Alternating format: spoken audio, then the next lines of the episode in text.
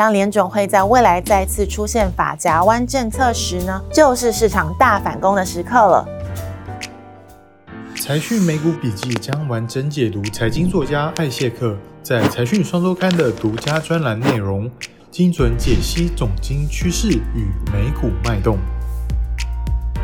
嗨，大家好，我是 Francis 陈队。联总会在之前的 FOMC 会议中提高了今明两年的通膨预期和预期基准利率，也调降了 GDP 增长预期。根据最新的点阵图路径呢，二零二二年底的利率将会上升到百分之四点二五到百分之四点五，明年底呢会再进一步提高到百分之四点五到百分之四点七五。那这样一来呢，艾谢克是不是会改变之前的看法呢？在节目开始之前，大家不要忘了订阅财讯频道。那如果你不想错过精彩的内容，请记得开启小铃铛。那我们就开始吧。无论是 CPI、PPI 还是 PCE，过去三个月呢，已经出现明显的走平现象喽，甚至呢有往下滑的趋势。那我们从图表中可以看到。月增率开始出现了零增长，甚至呢是负增长。其中作为领先指标的生产物价指数向下转折更是非常的明显哦。那从历史的经验来看，当通膨指数月增率走平是非常危险的警讯了，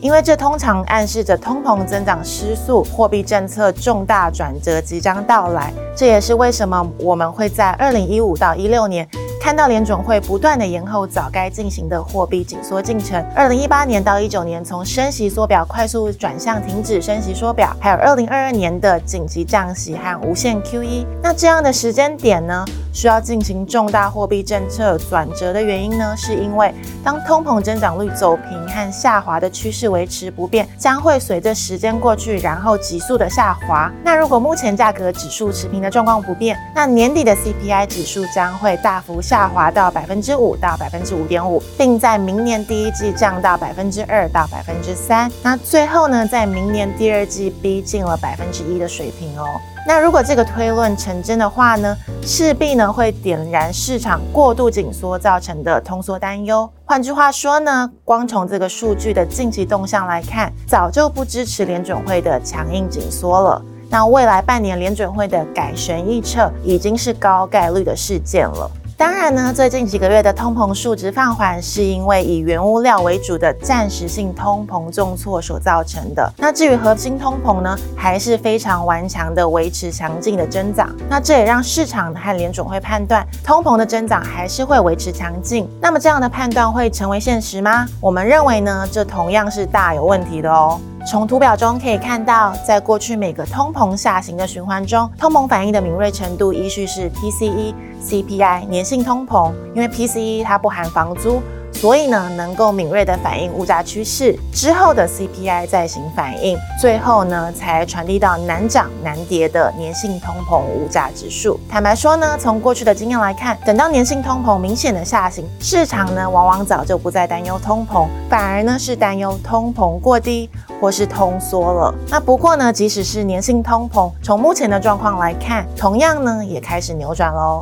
第一个指标呢，制造业和服务业采购经理人的价格指数变动，从图表中可以看到，代表商品价格走向的制造业价格指数，在过去半年呢出现了重挫。那这表示呢，这波由原物料所带动的过渡性通膨已经告一段落了，而且呢，有很大的几率在未来成为拉低通膨的重要推手哦。第二点呢，象征粘性通膨的非制造业价格指数，同样呢，在过去三个月出现明显的下行。从五月份的八十四点六下降到八月的七十一点五，这个趋势呢，已经暗示它的月增率增长呢会开始放缓了。非常值得大家注意的是呢，年性通膨里的重要项目房租，过去呢几个月的增速呢也开始减弱了哦。图表中的全美公寓租金月增率趋势来看，去年和今年上半年反映疫情后一次涨足的效应之后呢，目前八月的月增率已经渐渐贴近了二零一八年八月的同期水平。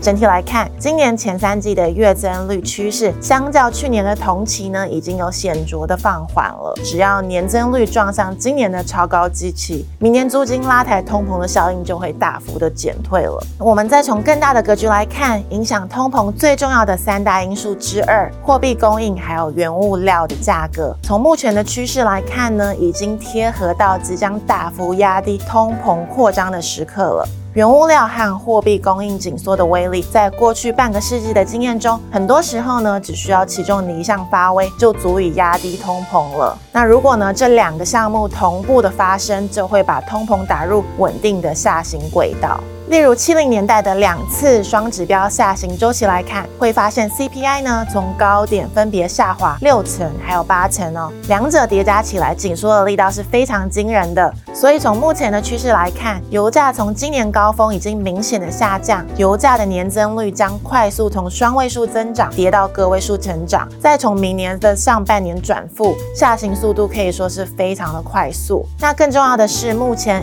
M2 供应的月增率已经转负了。那随着联准会将利率升到限制区域，那这几乎注定呢，M2 的年增率会在未来半年转向负值。那我们认为呢，货币供应和油价的急速下行会在很快的未来对通膨产生非常大的压制效果，而货币供应年增率坠入负值的压力，将会让联准会在通膨放缓后呢，很快的调整货币的决策方向。回到成长面的角度来看，目前衰退的风险是不是像联准会所规划的，今年？将会趋于零增长，而明年呢，仅有百分之一上下的微幅增长呢？那我们认为这也是和实际情况落差很大的预测哦。那事实上呢，从二零零八年金融海啸以来，美国就业市场就进入一个长期的扩张周期。虽然在川普上台后，因为制造业还有美元的回流，就业市场的吃紧，确实推升一定程度的实薪增长。不过，川普执政的期间，保持在百分之三以上的实薪年增率，并没有造成通膨的失控。主要呢，是因为劳动参与率逐渐呢止跌回升。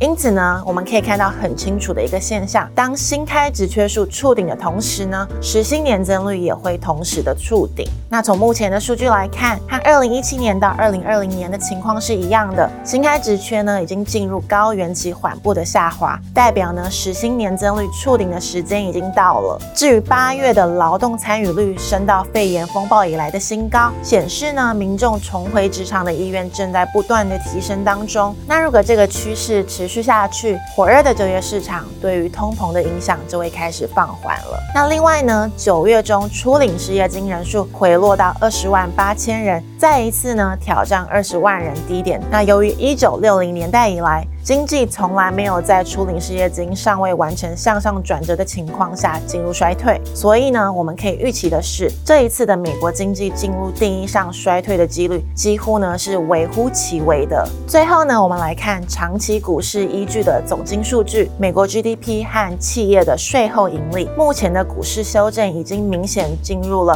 逆趋势的情况，美国的名目 GDP 今年的 Q2 已经高于二零二零年 Q1 百分之十六，整体企业税后盈利呢，则是高出了百分之三十六。但是呢，同期的道琼工业指数呢，却滑落到二零二零年 Q1 的高点水平。根据最新的 Facts and Earning 对本季的标普五百企业获利预估，企业盈利的增长速度虽然放缓了，但大致上呢，还是会保持继续向上的趋势。至于呢，GDP 虽然受到通膨的压制，但是实质 GDP 根据亚特兰大最新的模型估计，Q3 增长还是会维持正值，也就是说呢，名目 GDP 会维持高速的增长，股市 GDP 还有企业盈利的趋势线将会出现很罕见的脱钩的情况。但是呢，根据历史的经验来看，这样的脱钩围棋呢都不会太久。随着 GDP 还有企业盈利保持增长的趋势，股市的修正越大。那未来呢，回涨的力道也就越强了。搭配前面针对通膨和成长的分析，就可以清楚的了解到，当联准会在未来再次出现法夹弯政策时呢，就是市场大反攻的时刻了。那这个时间呢，随着九月迎来通膨数值的最后一个低基期，将不会太远了哦。好的，那以上呢就是今天的美股笔记。喜欢这个节目的朋友，除了按赞、订阅、加分享之外呢，也可以留言告诉我们你的想法哦。那我们下期再见喽。拜拜。